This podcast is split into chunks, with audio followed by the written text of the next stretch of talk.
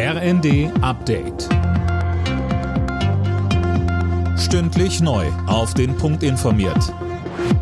Ich bin Daniel Stuckenberg. Guten Tag.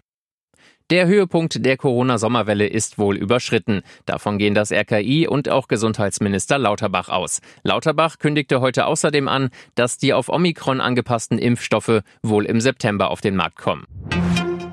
Öffentliche Gebäude sollen ab Herbst höchstens auf 19 Grad geheizt werden. Das hat Wirtschaftsminister Habeck der Süddeutschen Zeitung gesagt. Mehr von Colin Mock. Damit soll vor dem Hintergrund gedrosselter russischer Gaslieferungen Energie gespart werden.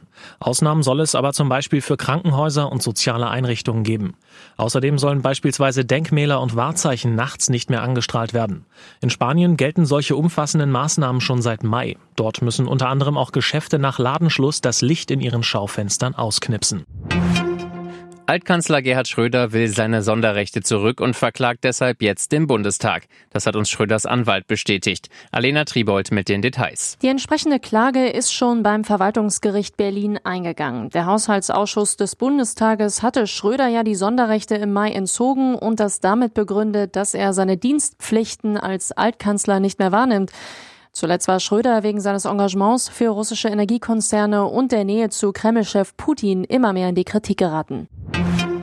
Deutschland hat im ersten Halbjahr zwar weniger Waren aus Russland importiert als im Vorjahreszeitraum, aber viel mehr dafür bezahlt. Laut Statistischem Bundesamt ist die Menge um rund ein Viertel gesunken, der Wert aber um gut die Hälfte gestiegen, vor allem wegen der hohen Preise für Gas und Öl.